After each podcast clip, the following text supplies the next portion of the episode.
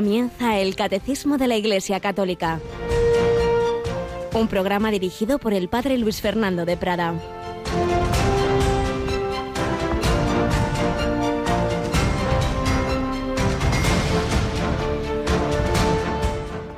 ¿Quién es mi madre y quiénes son mis hermanos? Estos son mi madre y mis hermanos. El que haga la voluntad de mi Padre que está en los cielos, ese es mi hermano y mi hermana y mi madre. Alabado San Jesús, María y José, muy buenos días en este 19 de julio de 2022. Ya vamos entrando en el último tercio de este mes, calentito, y ojalá que caliente también el corazón el Espíritu Santo, que quiere siempre llenarnos de este amor que nos mete en casa, en la familia. ¿Quién es mi madre y mis hermanos?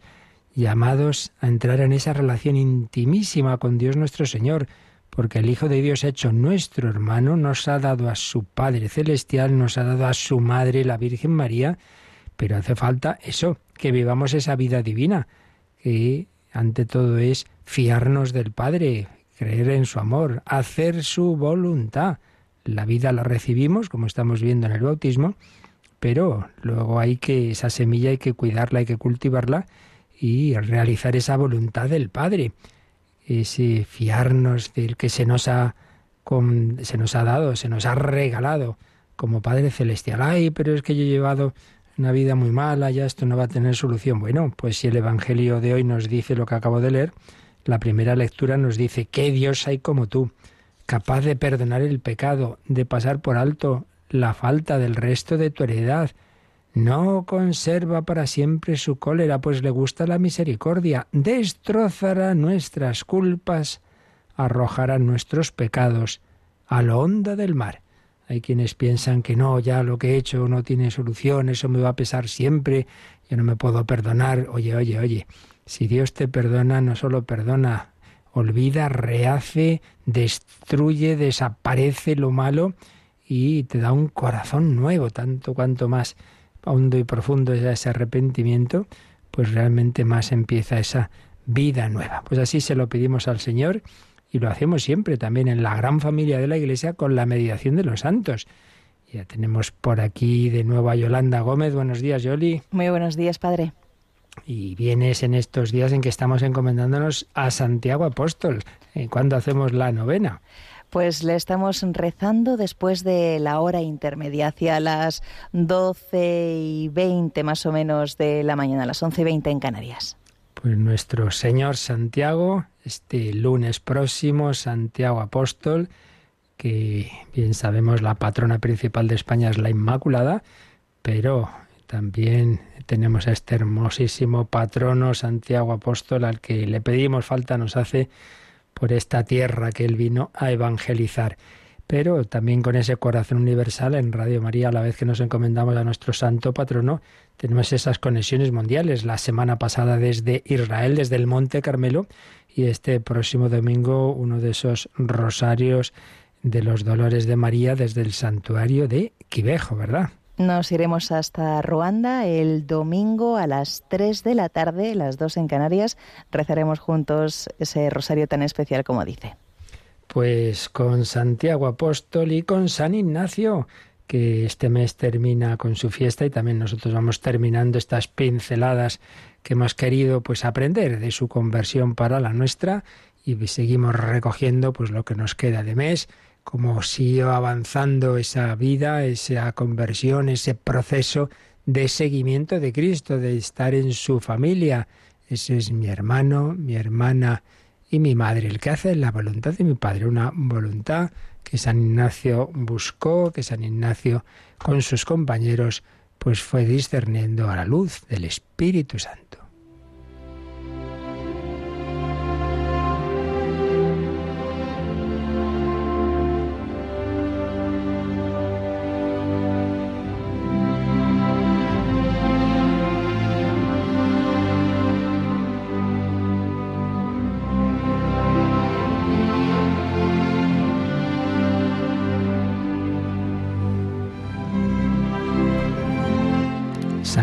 De Loyola. Nos habíamos quedado en ese momento en que se habían reunido en Venecia, por un lado San Ignacio, que venía de España después de aquel viaje a su tierra y a las tierras de sus compañeros para diversos encargos, y por otro lado esos compañeros que habían venido caminando desde París casi dos meses, 54 días, con unas circunstancias muy difíciles de guerra y por otro lado en pleno invierno, con muchísimo frío, pasándola mal, y a pie. 8 de enero de 1537 llegaron a Venecia. Ahí se encontraron con San Ignacio y en marzo salieron para Roma porque recordemos que habían hecho ese voto de intentar ir a Tierra Santa y para ello hacía falta el permiso de la Santa Sede.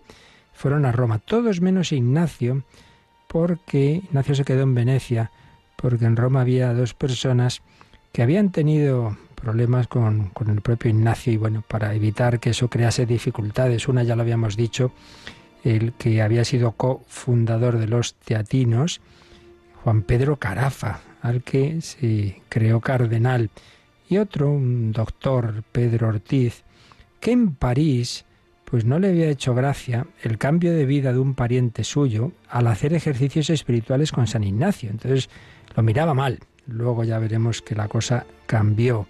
Pero el caso es que San Ignacio, por prudencia, dice, bueno, id vosotros, yo me quedo aquí.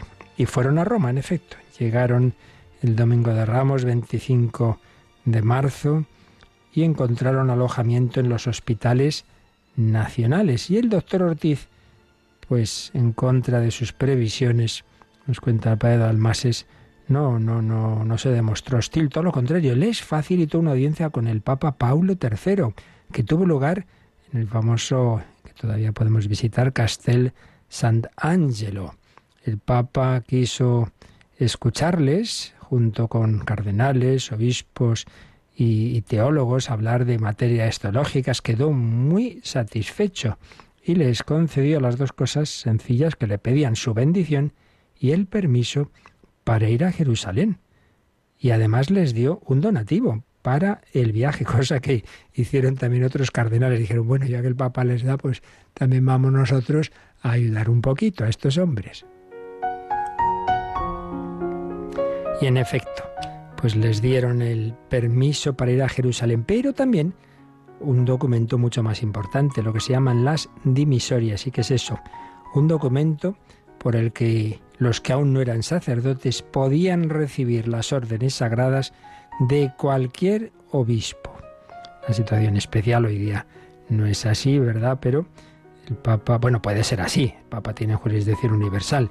El caso es que les dio ese permiso, volvieron a Venecia y allí siguieron con sus actividades de caridad, sobre todo de atender enfermos, de ir a los hospitales. Participaron en la procesión solemnísima del Corpus Christi que salía de la Basílica de San Marcos. Y llegamos al mes de junio. Y el mes de junio era el mes habitual para la partida de los barcos que iban a Tierra Santa. Bueno, pues una vez más la providencia. Resulta que ese año 1537 no zarpó de Venecia ninguna nave destinada a Tierra Santa. Y hacía 38 años que eso no ocurría. Es decir, todos los años anteriores sí que había habido barca. Barcos que fueran a Tierra Santa. Y es que circulaban insistentes rumores de guerra, y bueno, pues nadie se atrevía a echarse al mar, pero lo cierto y verdad es que ese voto que habían hecho de ir a Tierra Santa y si en un año no lo conseguían, entonces ya pues ponerse a disposición del Papa, pues lo normal es que hubiera habido barco por probabilidades. Pues nada, el único año en que no hubo barco, antes lo había habido, después lo habría, ese. Como vemos una vez más, Dios puede hablar con una iluminación interior o puede hablar a través de las circunstancias. Todo está en sus manos, de tipo político incluso, social, bélico. Dios habla a través de todo. Tengamos el corazón abierto para ver en nuestra vida qué es lo que quiere de nosotros.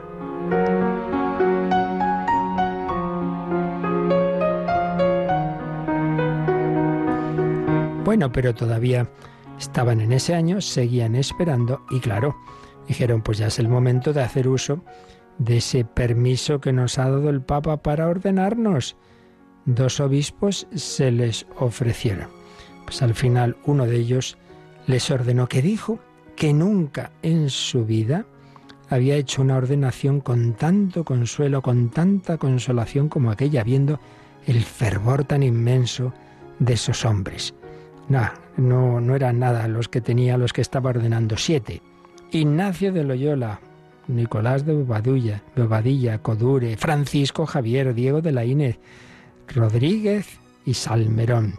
Siete hombrones de los cuales dos canonizados, Ignacio y Javier, otro ya era sacerdote, también canonizado, Pedro Fabro.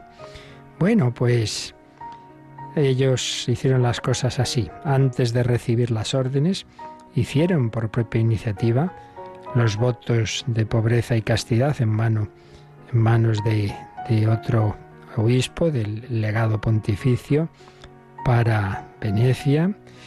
Y un domingo recibieron las órdenes menores, que se llamaban entonces, hoy llamamos ministerios, y luego el diaconado, y finalmente el día de San Juan Bautista, el 24 de junio, el sacerdocio. Así pues ya tenemos a estos que iban a ser los iniciadores de una nueva orden, que no lo sabían, que eso iba a ser así. Ya los tenemos ordenados sacerdotes y no iban a estar ahí esperando sin hacer nada a ver si había barco o no para Tierra Santa, sino que se repartieron por varias ciudades de Venecia y en torno a Venecia. Y una costumbre de entonces, que hoy no tenemos esta, pues no celebraron inmediatamente las primeras misas, sino que se querían preparar bien, preparar bien, con oración, pero también con el ministerio, predicación, obras de misericordia, de apostolado. La primera misa la podían celebrar el día que escogieran. San Ignacio tenía mm, la, ilusión de celebrar en Belén, por eso esperaba, esperaba, esperaba, cuando al final ya no pudo ser, lo celebró en Santa María la Mayor de Roma bastante después, porque allí, como sabéis los que habéis estado, pues parece ser que tenemos la reliquia del pesebre del niño Jesús. dice, bueno, pues ya que no voy a Belén, por lo menos, pues celebró allí ante el pesebre del niño.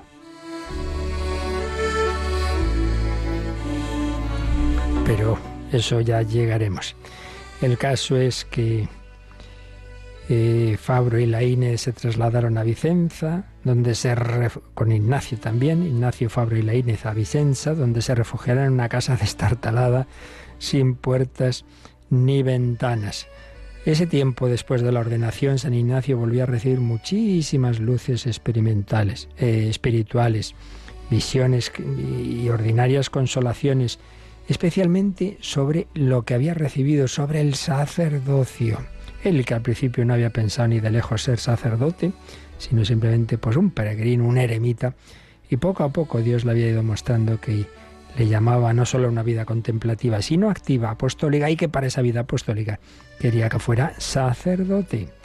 Bueno, pues primero mm, se dedicaron 40 días a la oración de una manera muy intensiva. Dos de ellos salían a mendigar el alimento, que era tan escaso que, apenas era suficiente, a veces un poquito de pan cocido y, poco más. Y, y, así, oración y después, pues como digo, también empezaron a predicar por las plazas. Ahí daban un aviso, tocaban una campana, algo parecido, o con dando voces y agitando los bonetes congregaban a la gente. Muchos se conmovieron con esa predicación y empezaron a recibir abundantes limosnas. Vivían de la providencia. Ellos no pedían nada, pero la gente veía el bien que hacían y les ayudaba. En esto llegó un aviso urgente de que uno de los compañeros el portugués Simón Rodríguez se encontraba gravemente enfermo. Bueno, pues San Ignacio decidió partir inmediatamente, siendo así que él también estaba mal, estaba con fiebre. Pero nada, nada.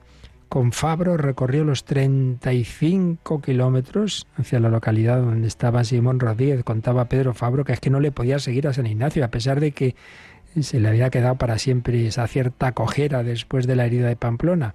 Pues nada, corriendo y haciendo oración, durante aquel camino, San Ignacio, Dios le iluminó que, que ese compañero que estaba gravemente enfermo no iba a morir de esa enfermedad. Pero aún así fue a verle. Y la alegría que experimentó Simón Rodríguez al ver a su querido padre Ignacio fue tan grande que solo con eso se puso bueno. En fin, hombres de Dios, hombres apostólicos, hombres fiados de la providencia, que seguían dando esos pasos de qué quiere exactamente el Señor de nosotros. Bueno, ya iban sabiendo bastantes cosas, de momento ya eran sacerdotes, sacerdotes de Cristo.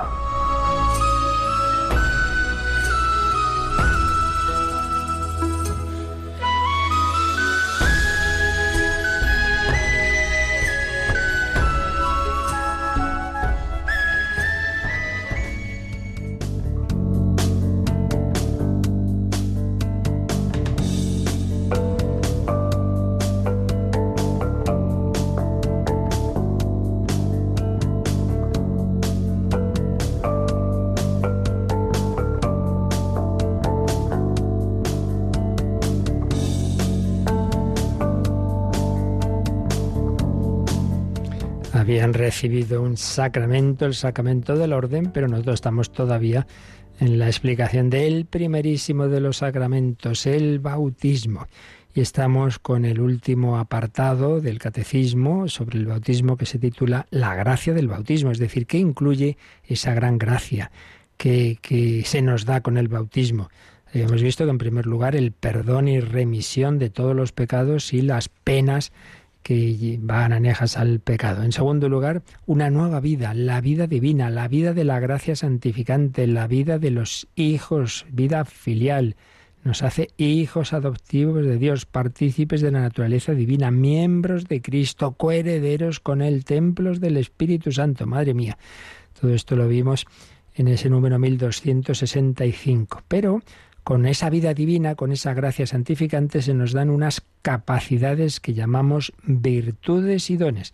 Y eso es lo que estábamos viendo en el número 1266. Vamos a releerlo, Yolanda, porque nos quedaba comentar un poquito, un poquito de este número 1266. La Santísima Trinidad da al bautizado la gracia santificante, la gracia de la justificación, que le hace capaz de creer en Dios, de esperar en Él y de amarlo mediante las virtudes teologales. Le concede poder vivir y obrar bajo la moción del Espíritu Santo mediante los dones del Espíritu Santo. Le permite crecer en el bien mediante las virtudes morales. Así, todo el organismo de la vida sobrenatural del cristiano tiene su raíz en el santo bautismo. Así pues, mm, podemos ver una analogía un niño ha recibido una naturaleza humana. Tiene la naturaleza humana, tiene cuerpo, tiene alma, tiene esas capacidades de entender no solo un conocimiento sensible como los animales, sino un conocimiento abstracto, espiritual, puede pensar, podrá pensar en Dios, en, en, los valores espirituales que no se ven, en la libertad, en la justicia, etcétera, etcétera. Eh, tiene una, capacidad de amar no solo a lo que le da gustito sensible, sino de un amor espiritual, pues al propio Dios, a la patria, etcétera, etcétera. Sí, sí, tiene eso con la naturaleza esas capacidades, pero esas capacidades todavía en el niño no están desarrolladas. Entonces esto es importante. Se recibe una naturaleza humana, pero que hay que luego desarrollar. Por eso la educación y, poco a poco pues todo eso va poniéndose en funcionamiento. Lo que decimos pues llegar al uso de razón y todas esas capacidades pues eso que hay que educar. Si a un niño se le educa pues claro sí ahí está en germen pero quedará siempre muy por debajo de aquello a lo que podría haber llegado verdad bueno pues algo así. También en, al recibir la vida divina se nos da la naturaleza divina con unas capacidades, pero unas capacidades que están absolutamente en semilla. No olvidemos estos dos aspectos que algo ya habíamos dicho. El bautismo es una gracia muy grande, pero que se recibe en una naturaleza herida. Ya veíamos que una cosa es que el bautismo perdone los pecados, quite los pecados, y otra cosa es que lo que no quita es las tendencias egoístas que llamamos la concupiscencia. Eso no se quita. Dios lo deja precisamente para nuestra lucha, para merecer, para crecer, para madurar las dificultades. Esas tendencias están ahí. entonces recibimos las semillas en una naturaleza no corrompida, como diría Lutero, pero sí herida. Y por otro lado, pues son esos semillas, semillas que hay que regar. Por eso, si un niño bautizado luego no tiene absolutamente ninguna educación cristiana, pues puede parecer externamente que es lo mismo que un no bautizado. No es lo mismo, porque siempre tendrá esa pertenencia a esa marca de Cristo que es el carácter y eso siempre va a tener ahí una cierta hay algo en el alma como que especialmente va a echar en falta va, a tener un deseo particular de, de la gracia de Dios. Pero es verdad que lo que se ha recibido se recibe para luego regarlo y cultivarlo. Y eso es lo que nos dice este número 1266 que con esa naturaleza divina van esas potencialidades que llamamos virtudes. Las virtudes teologales, que son las que desde luego solo se pueden mm, recibir como un don, yo no puedo decir, yo no creo, pero, pero voy, a, voy a pensar para creer. Pues no, tú puedes pedir a Dios el don de la fe, pero es un don, entonces eso se recibe. Bueno, pues el bautizado lo recibe, recibe las virtudes teologales, la fe, la esperanza y la caridad. Pero también recibe la capacidad de vivir de una manera más fácil y más honda. Las virtudes morales, que es así, que ya las habían tratado incluso los filósofos griegos, pues uno con el propio ejercicio y, con buenos ejemplos y educación, sí, puede tener las virtudes morales de prudencia, justicia, fortaleza, templaza, castidad, en fin, todo ese, ese campo de las diversas virtudes morales, pero nunca de la misma manera, con la misma digamos, fuerza y ayuda para vivirlas y con ese enfoque que le da la fe, la esperanza y la caridad, que el que ha recibido mm, las virtudes morales infusas con la gracia del bautismo. Por tanto, virtudes teologales, virtudes morales y también esa, esa capacidad, esa receptividad de inspiraciones y potencialidades y acciones divinas que llamamos los dones del Espíritu Santo, son esas eh, posibilidades de actuar mm, por encima incluso de, del ejercicio de las propias virtudes, cuando pues lo vemos en la vida de los santos, hacen cosas que, que ellos mismos dicen, pero bueno, ¿y yo cómo he hecho esto? Pues como que de una manera en que, que, claramente se ve que es mucho más obra de Dios que del hombre. Eso es lo que se llaman esos dones del Espíritu Santo, que iluminan eh, la mente y que fortalecen la voluntad. Pues bien, este número nos ha dicho eso, que con, con la gracia, con la gracia santificante, con esa participación de la vida divina, recibimos estos, todos estos regalos, virtudes teologales, virtudes morales y dones del Espíritu Santo. Y el, el número 1266 nos lo pone en tres líneas y en cada una de esas líneas nos sugiere que leamos un número eh, de los que están más adelante, cuando lleguemos a esa tercera parte del catecismo, que es la vida moral, la vida en Cristo, pero ya para un poquito tener un poco más idea de, de qué nos está hablando. Entonces, primera línea dice que con la gracia santificante recibimos esa capacidad de creer en Dios, esperar en Él y amarlo, mediante las virtudes teologales, está claro. La fe, la primera virtud teologal, que es la raíz y fundamento de las demás, esa capacidad de creer, pero no solamente creer que Dios existe, que eso se puede llegar por la razón, sino esa certeza interior que Dios da en el alma y que tanta gente buena, sin, sin filosofías ni nada, no tiene ninguna duda. Es ese, esa fe honda, profunda, que es un don, la, esa capacidad de estar arraigado en el Dios revelado en Cristo la fe, la esperanza. Yo espero en Él, yo confío en Él, espero el cielo, espero llegar a ver a Dios y espero, entre tanto, lo que me hace falta para llegar a ese objetivo final. La esperanza, el deseo confiado de Dios. Deseo, deseo de Dios, deseo de verle y confiado, confío en que Dios me dará los medios. Y la caridad es el amor a Dios sobre todas las cosas y a los hijos de Dios, que es una única virtud.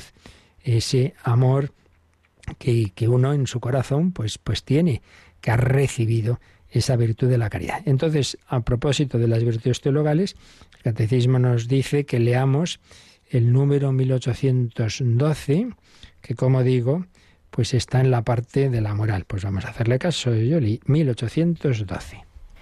Las virtudes humanas se arraigan en las virtudes teologales que adaptan las facultades del hombre a la participación de la naturaleza divina. Las virtudes teologales se refieren directamente a Dios, disponen a los cristianos a vivir en relación con la Santísima Trinidad, tienen como origen, motivo y objeto a Dios uno y trino.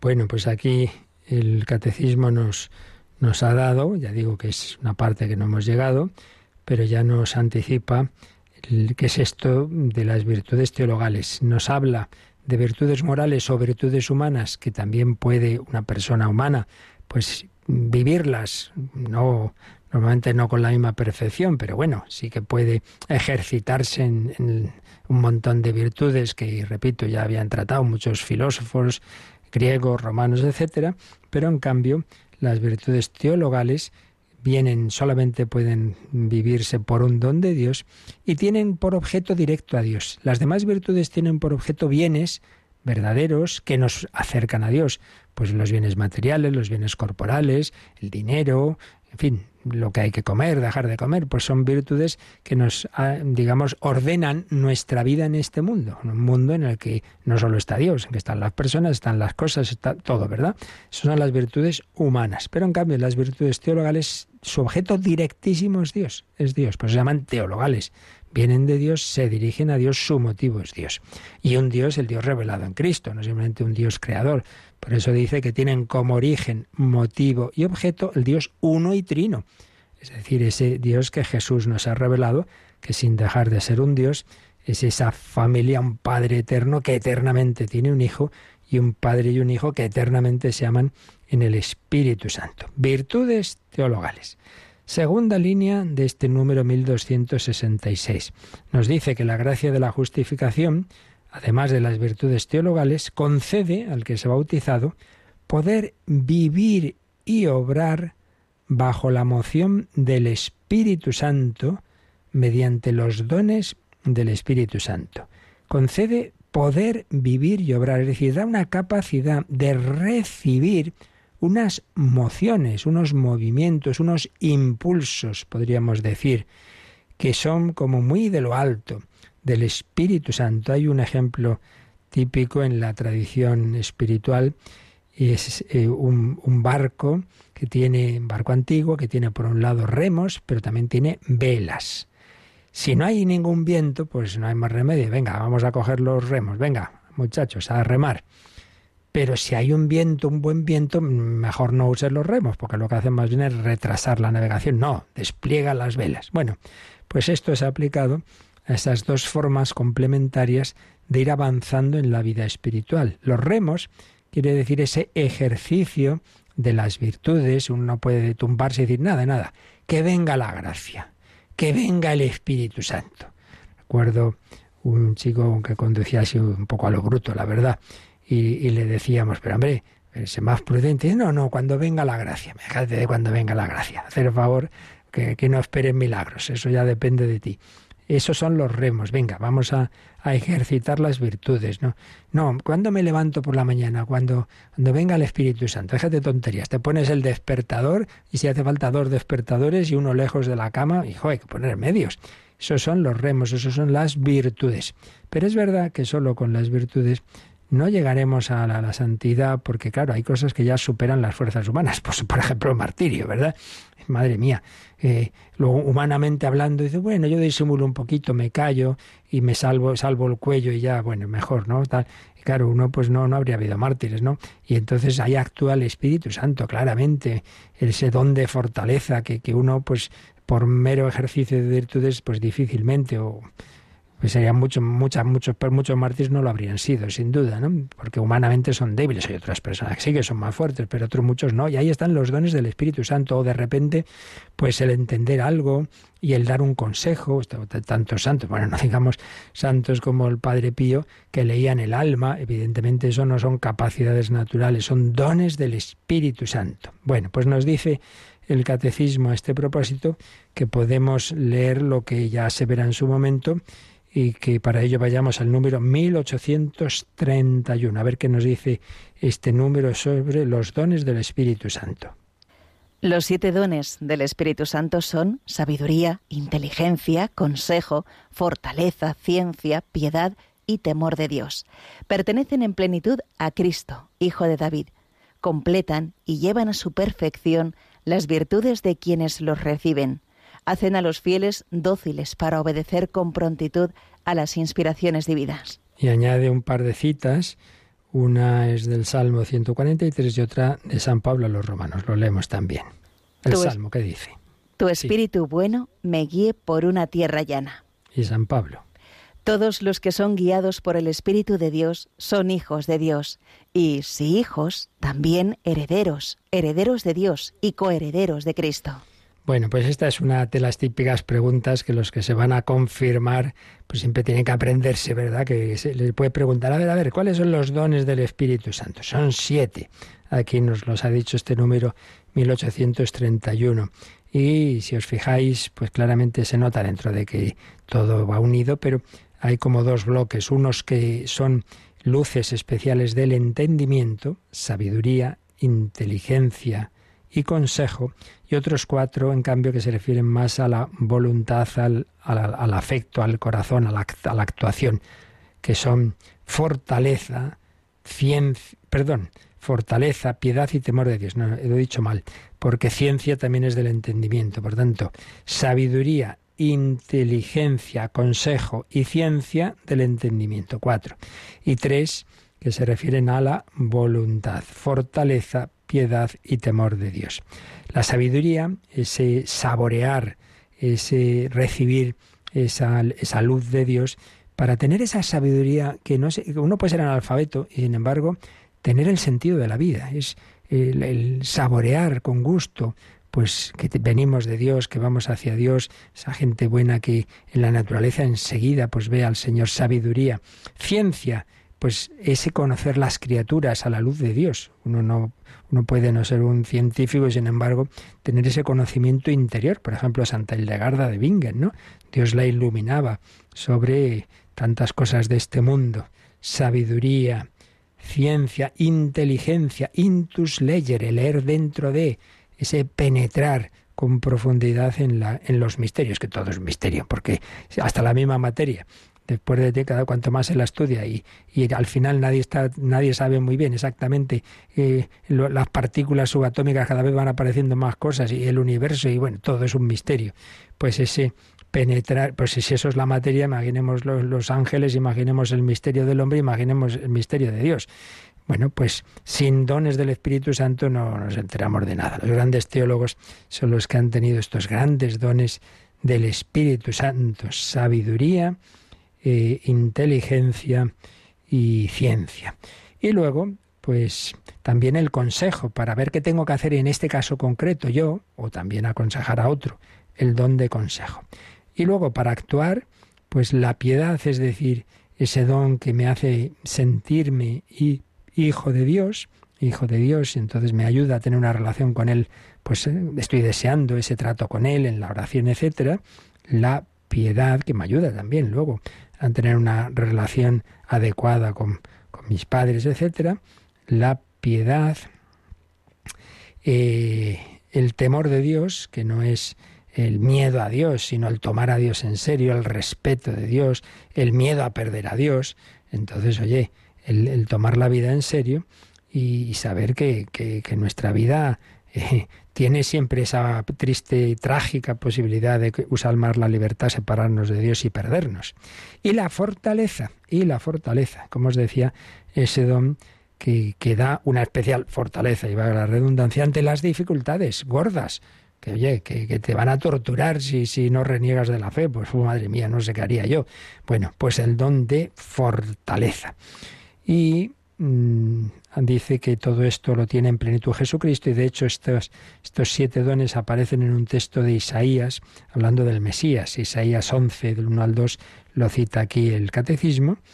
Luego nos ha citado el Salmo 143, tu Espíritu bueno me guíe por una tierra llana. Necesitamos al Espíritu Santo y particularmente un texto de San Pablo, muy importante. Todos los que son guiados por el Espíritu de Dios son hijos de Dios.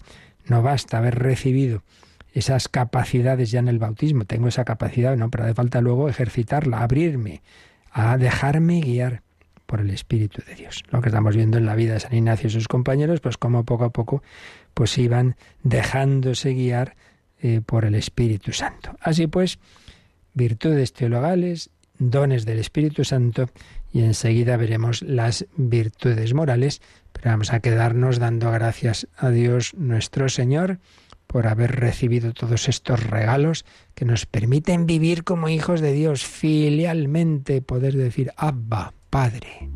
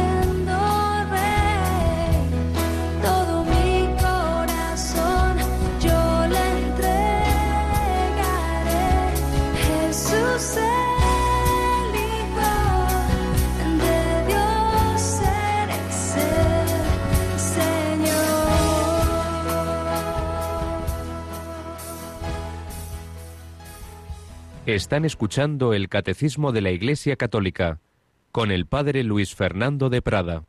Abba, Padre, gracias.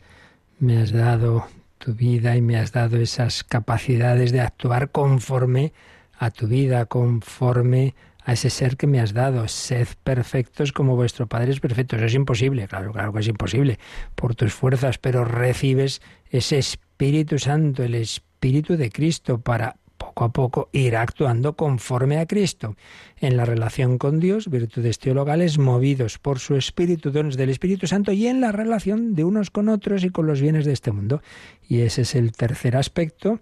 La tercera línea de este 1266 dice que se nos da también con el bautismo poder crecer en el bien mediante las virtudes morales. No basta decir, sí, sí, yo creo mucho en Dios, yo confío en Él, luego con el dinero, con los amigos, con mi cuerpo, hago lo que me da la gana. Oiga, eh, no, no, eso tiene que aplicarse, la vida divina es a todo, y se refiere a todo, al juego, al trabajo, a la diversión, a todo. No hay un ámbito de la vida humana que no deba estar movido por el Espíritu Santo. Y para ello están esas virtudes morales. Y a ese respecto, el Catecismo de nuevo nos dice, bueno, esto ya lo explicaremos. Y lo veremos en la tercera parte, pero nos dice, bueno, por lo menos leer un numerito. Y nos sugiere el 1810. Las virtudes humanas adquiridas mediante la educación, mediante actos deliberados y una perseverancia mantenida siempre en el esfuerzo, son purificadas y elevadas por la gracia divina. Con la ayuda de Dios forjan el carácter y dan soltura en la práctica del bien. El hombre virtuoso es feliz al practicarlas. Virtudes morales o virtudes humanas, el catecismo usa las dos expresiones. Este número 810 ya nos dice que se pueden adquirir, ya lo hemos dicho, no es como las teologales, pueden adquirirse mediante la educación, haciendo actos repetidos. Una persona, venga, hoy me cuesta mucho esto de, de superar la pereza, un día me cuesta, otro tal, poquito a poquito, poquito a poquito, vas cogiendo hábito de estudio, vas levantándote poquito a poquito. Bueno, sí, es verdad, pero nos dice este número que eso que, que en parte se puede conseguir por el esfuerzo, sin embargo, pues viene muy ayudado, son virtudes purificadas y elevadas por la gracia divina. Si ya recibes desde el primer momento en el alma esa, ese germen, ese, ese inicio, esa semilla de la virtud, luego eso se va, como digo, cuidando con, con, con la educación, con, con esa perseverancia y bueno, tienes siempre una ayuda especial. Por eso dice, con la ayuda de Dios forjan el carácter y dan soltura en la práctica del bien. La virtud, cuando uno realmente ha avanzado mucho en virtud, ya cada vez le cuesta menos. No, es uno muy virtuoso porque, ay, qué virtud tiene. Le cuesta mucho hacerlo, pero lo hace. Bueno, pues entonces que tiene todavía poca virtud. Decimos, un, este pianista es muy virtuoso no porque le cuesta mucho tocar el piano, al revés, porque le sale solo. Por eso la última frase del 1810 dice, el hombre virtuoso es feliz al practicar las virtudes, porque es algo que le sale solo. Pues, pues yo disfruto viendo un paisaje bueno porque he recibido los ojos, la vista y una capacidad estética. Bueno, pues he recibido la capacidad de hacer el bien, la tengo ya en el alma y ahora se va ejercitando, uniéndose la gracia y el ejercicio humano en esas virtudes humanas o morales, pero elevadas y potenciadas por la gracia de Dios. De manera que se nos da esa capacidad de, de ir creciendo en la vida divina en la vida de hijos de Dios. Capacidad. Repito, el niño ha recibido la naturaleza humana, pero tiene que ser alimentado y educado. Pues también el Hijo de Dios ha recibido la vida divina, la participación de la vida divina, pero esa vida hay que cuidarla, hay que eh, formarla, hay que alimentarla, hay que educarla. Y si todo esto se hace bien, entonces al final se llega a la plenitud de esa vida divina que llamamos santidad y que permite pues tras pasar todo el umbral de la muerte, contemplar a Dios cara a cara. Entonces ya solo quedará de todas estas virtudes una, como dice San Pablo. ¿Cuál? Pues la virtud teologal de la caridad, del amor. Ya solo quedará el amor a Dios y el amor a todos los de Dios. El cielo no solo es la felicidad de contemplar a Dios, sino también el alegrarme de la felicidad de los hermanos que están que estarán en esa situación. Bueno, pues esto es lo que nos ha enseñado el catecismo en dos números sobre este segundo efecto del bautismo. El primer efecto, recordemos, era la remisión de los pecados. El segundo, esa vida nueva, esa criatura nueva, esa nueva creación que Dios nos da. Es no solo que ya somos eh, hijos de nuestros padres, tenemos una naturaleza humana, sino participación de la naturaleza divina. Criatura nueva, miembros de Cristo y templos del Espíritu Santo y con estos dones que se nos dan en semilla, semilla que hay que cultivar, virtudes teologales, virtudes morales y dones del Espíritu Santo. Entonces, ya los siguientes efectos que nos quedan ver son esto que se recibe en el bautismo no es a nivel individualista, sino que lo recibimos haciéndonos a la vez que hijos de Dios y miembros de Cristo, nos hace también miembros del cuerpo de Cristo que es la Iglesia. Y eso es lo que vamos a ver enseguida. La incorporación a la Iglesia. Por el bautismo me hago hijo de Dios, pero me hago también miembro de la Iglesia. Esto implica, siguiente efecto, un vínculo sacramental de unidad de todos los cristianos, todos los que hemos recibido el bautismo, pues tenemos algo que nos une especialmente, que es el bautismo. Pero luego veremos este efecto misterioso que llamamos el carácter, que es un sello espiritual indeleble. Hemos recibido con el bautismo como una especie de marca que Cristo dice, este es mío. Que luego uno, por desgracia, tantas veces puede no vivir conforme a esa vida divina, al revés, separarse de Dios como el hijo pródigo. Sí, pero ahí siempre queda esa marca que dice, eh, esta ovejita eh, está marcada por Cristo, no vive como oveja del buen pastor, no le hace caso, está muy lejos. Pero algo ahí queda, esa marca, ese carácter. Entonces hablaremos de ese carácter, de, ese, de esa señal, de ese bautismo que no se puede repetir. Ya está, eso ya ha sido hecho una vez para siempre. Así pues, lo siguiente que vamos a ver ya mañana es la el siguiente efecto de que nos une el bautismo, nos incorpora a la Iglesia. Lo vemos mañana, pero vamos a dejar leído ya Yolanda el primer número de los cuatro que va a dedicar el catecismo a ese efecto de incorporación a la Iglesia. Leemos el primero que es el 1267. El bautismo hace de nosotros miembros del cuerpo de Cristo. Por tanto, somos miembros los unos de los otros. El bautismo incorpora a la Iglesia. De las fuentes bautismales nace el único pueblo de Dios de la nueva alianza que trasciende todos los límites naturales o humanos de las naciones, las culturas, las razas y los sexos, porque en un solo espíritu hemos sido todos bautizados para no formar más que un cuerpo. Bueno, pues ya lo explicamos el mismo día si Dios quiere, pero que se nos quede ya esta idea, que es importante ¿eh? y práctica. No seamos individualistas. El cristianismo es personal, eso sí. El Señor tiene una relación personal con cada uno de nosotros, única e irrepetible. Tú recibes la comunión, es tu comunión. Es el encuentro de Jesús contigo, distinto al encuentro que tiene con otros. Sí, pero lo recibes en la iglesia, ¿no? Lo recibes en una celebración. No puedes tú por tu cuenta, eh, te vas debajo de un árbol y que me den la comunión. Pues no, esto es comunitario. Entonces es personal, pero personal no es individualista. Intimidad con Dios sí, pero intimismo no. Lo veremos si Dios quiere y tenemos nuestro último momento de ponernos a los pies del Señor, como, como María de Betania, de escuchar su palabra, de dar gracias de todo y también de vuestras consultas, alguna que teníamos pendiente y si da tiempo, pues las que ahora nos enviéis. Participa en el programa con tus preguntas y dudas.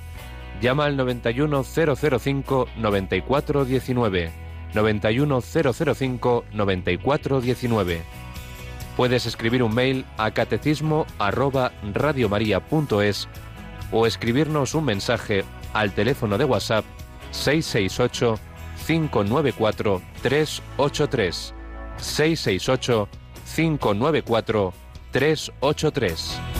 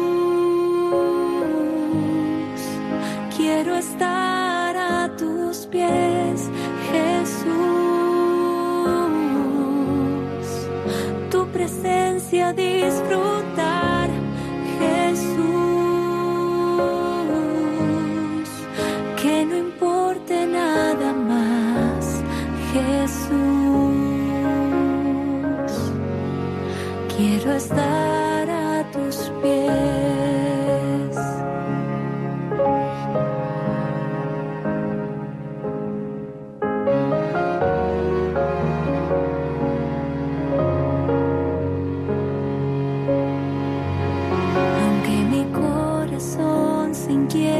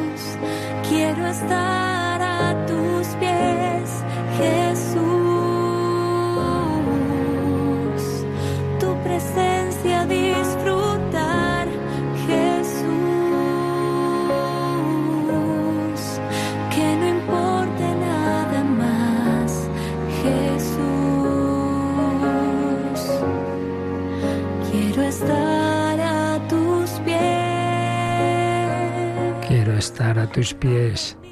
María escogió la parte mejor, no se le será arrebatada, oíamos en el Evangelio del domingo. Eso no quiere decir que no haya mucho que hacer, pero ojo, hagámoslo desde la unión con Dios, desde esas virtudes teologales, apoyados en el Señor, confiados en Él y llenos de amor. Y para eso hay que sentarse a los pies del Señor un ratito de oración todos los días, por favor. Sin eso caemos en la dispersión, en el activismo, en la dispersión del corazón, que uno no está unificado y tanta gente lo pasa mal, porque ahora esto, ahora lo otro. En cambio, la unidad de vida viene del amor de Dios, del amor del prójimo.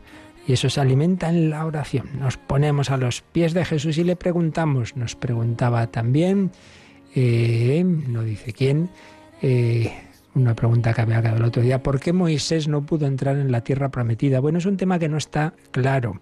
Parece ser eh, que hay un momento en que le flaquea la fe, ese momento en que el pueblo se revela porque están muertos de sed y como que hace más gestos al, cuando da a la roca, como si no acabara de creer en que basta la palabra de Dios, que hay que darle más ahí con el bastón. Bueno, hay algo de eso, no, es- no está muy claro, pero el trasfondo, que esto es lo que realmente nos importa, es este. No hay ningún ningún gran mensajero y desde luego Moisés es el para los israelitas el más grande del Antiguo Testamento. No hay ninguno que en plenitud haga todo perfecto, solo claro, el Hijo de Dios hecho hombre. Entonces todos los mediadores, todos los profetas, Jeremías y todos, eh, pues tienen sus límites. Entonces el hecho de que no llegue el gran Moisés, al que, del que Dios hace grandes alabanzas, esa, la escritura habla de ese amigo de Dios, ¿no? O sea, que, que eso no quita para nada, pues eh, ese hombre tan, tan, que el pobre le- tanto tuvo que sufrir y que fue fiel al Señor. Pero el hecho de que mm, no llegue él, sino que sea Josué, nos indica algo muy importante. Y es que el Señor nos va enviando en nuestra vida mediadores, pero ninguno de ellos es Cristo. Nunca hay que sustituir al Señor por el mediador. El mediador es necesario. Dios nos da nuestra familia, nuestros padres, los primeros mediadores, catequistas, sacerdotes, otros familiares. Sí, pero ninguno, ninguno va a estar desde el principio hasta el final. Es el Señor. Entonces no hay que aferrarse a las personas humanas que Dios nos da. Hay que mm, dar gracias de que el Señor se nos comunica a través de ellas, pero sabiendo eso, que el único que está siempre es Él. Entonces, ese párroco que tanto te ha ayudado, ese director espiritual ya no lo tiene, se ha muerto, lo han trasladado. Bueno, no te aferres, ahora el Señor te da otro, ¿no? Entonces, por ahí va la cosa. Nos va- que, cambia el obispo, cambia el papa, cambia. Mira, chico, lo importante es el Señor y con Él llegaremos a la tierra prometida. Pero todos los santos tienen sus límites. Ninguno ha hecho todo perfecto y maravilloso. Entonces, esa es la enseñanza. Y ya digo, según parece, por bueno, algunas faltas de, de- de confianza de- del pobre Moisés, pero bueno, más que nada, que a través de eso Dios nos quería enseñar lo que, lo que estoy diciendo. Luego nos preguntan si una persona budista ¿qué tiene que hacer para casarse por la iglesia? Si tiene que bautizarse y convertirse al catolicismo. Vamos a ver, budista o de cualquier otra religión o ateo. Me da igual, pero en concreto, pongamos cualquier religión no cristiana. Evidentemente la Iglesia siempre recomienda para el matrimonio, que ante todo mucho más que una mera atracción sensible, es un compartir la vida y un enfoque de vida y una educación de los hijos. Claro, la Iglesia recomienda que, se, eh, si dos personas, si una persona es, católica y quiere casarse, pues eso, en Dios y por tanto lo llamamos por la Iglesia con un sacramento, pues hombre, que lo haga con alguien que comparta ese, ese enfoque de vida. Eso es el consejo.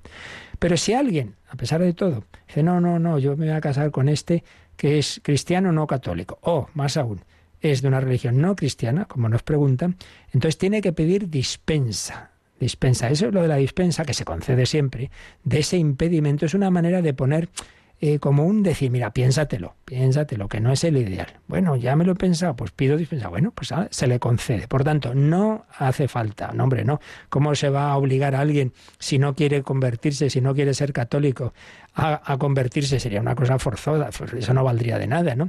Entonces, puede un católico casarse con una persona no cristiana, puede, con una dispensa, entonces es sacramento para el católico, para el otro no. Pero, pues claro, pues los dos se casan y eso sí, tiene que responder eh, las preguntas básicas de, de, la libertad, de abrirse a la vida, de la fidelidad, etcétera, etcétera. Por tanto, cabe ese sacramento en el católico con alguien sin que ese alguien se bautice, porque repito, eso sería forzar la libertad. Sí pueden, puede el católico él recibir ese sacramento, evidentemente va a comulgar él si está en misa y el otro no, eso ya se entiende. Bueno, y luego nos preguntaban, Yolanda, una, una llamada ha habido.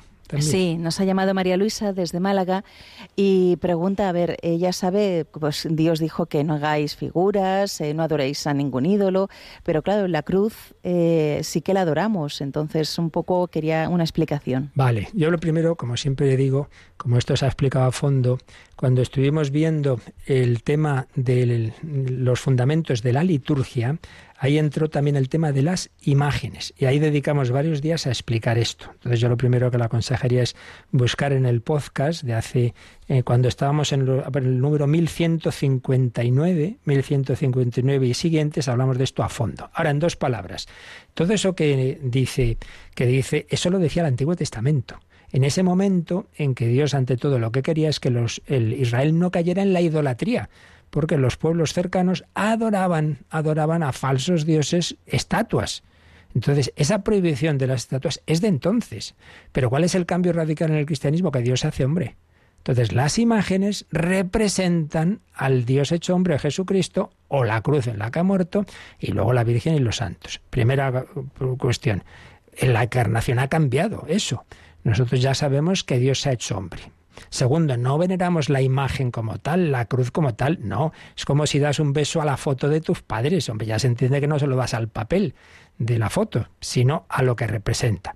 Entonces, está muy claro que, que es, la imagen es un signo de la persona divina de Cristo que ha muerto por mí en la cruz. Básicamente esto es lo que podemos decir en dos minutos, pero repito, en varios días lo explicamos eh, cuando hablamos de las imágenes sagradas y ya digo, si mira para atrás en nuestro podcast lo encontrará explicadito a fondo. Muy bien, pues pedimos al Señor su bendición, precisamente en forma de cruz de donde vienen todos nuestros bienes. La bendición de Dios Todopoderoso, Padre, Hijo y Espíritu Santo, descienda sobre vosotros. Alabado sea Jesucristo.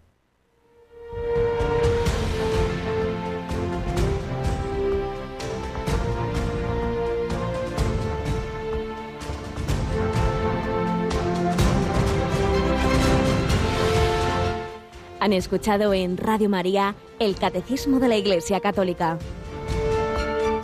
Un programa dirigido por el Padre Luis Fernando de Prada.